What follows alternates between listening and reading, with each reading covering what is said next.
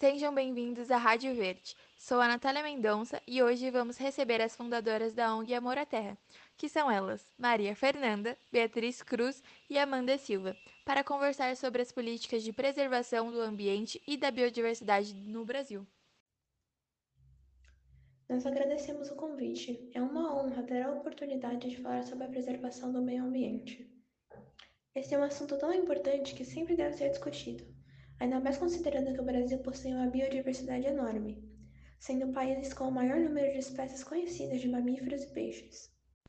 Para começar, expliquem um pouco sobre o trabalho que a ONG realiza. Soube que o foco principal são as unidades de conservação. Poderiam explicar melhor como funcionam? Então vamos lá.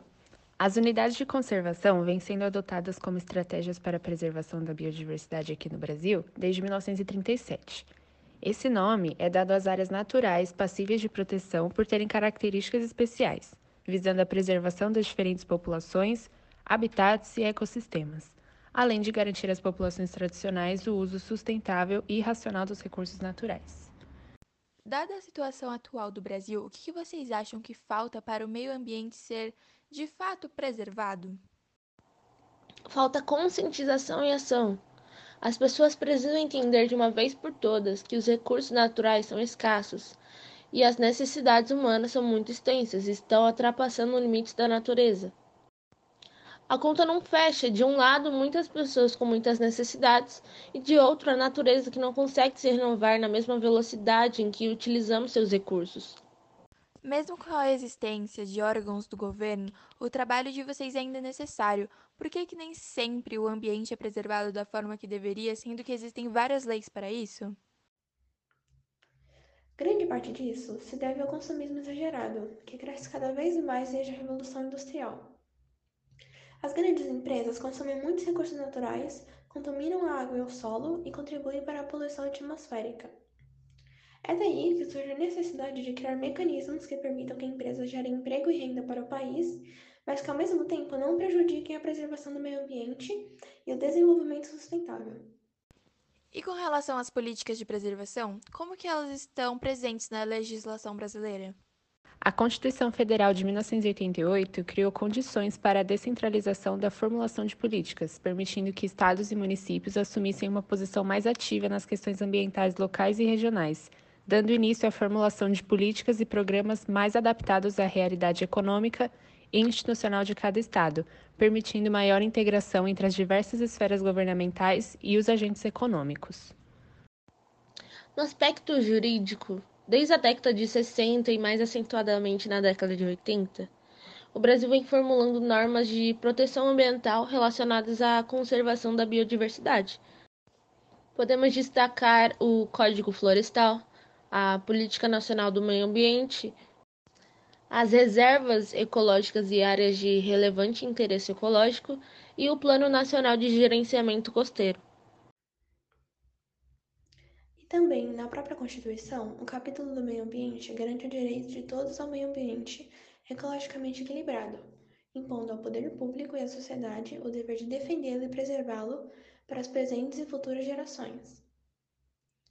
Estabelece a obrigatoriedade de preservação e restauração de processos ecológicos essenciais e manejo ecológico das espécies e ecossistemas.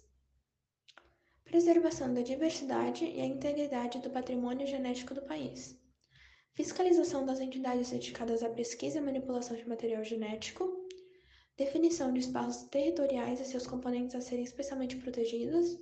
E a proteção da fauna e flora além de declarar como patrimônio nacional a floresta amazônica, a Mata Atlântica, a Serra do Mar, o Pantanal Mato Grossense e a zona costeira.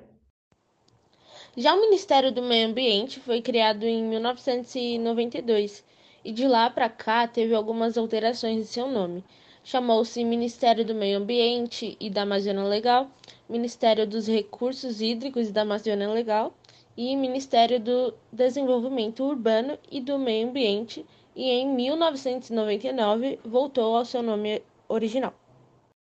Seu atual ministro é Joaquim Álvaro Pereira Leite e é de responsabilidade do Ministério do Meio Ambiente, o MMA, conhecer, proteger e recuperar o meio ambiente dentro do território brasileiro.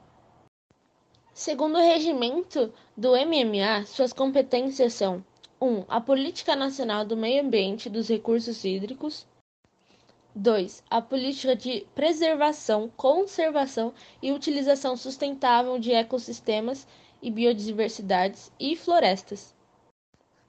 3. A proposição de estratégias, mecanismos e instrumentos econômicos e sociais para a melhoria da qualidade ambiental e o uso sustentável dos recursos naturais. 4. Políticas para a integração do meio ambiente e produção. 5. Políticas e programas ambientais para a Amazônia Legal. E 6. O zoneamento ecológico econômico.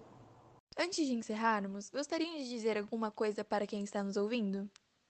Preservar o meio ambiente é preservar a vida, não apenas dos seres humanos, mas de todas as espécies existentes. Pois se os recursos naturais não forem utilizados de maneira sustentável, as próximas gerações são colocadas em risco. Pequenas atitudes fazem a diferença. Por hoje é só. Estarei de volta na próxima semana com mais convidados.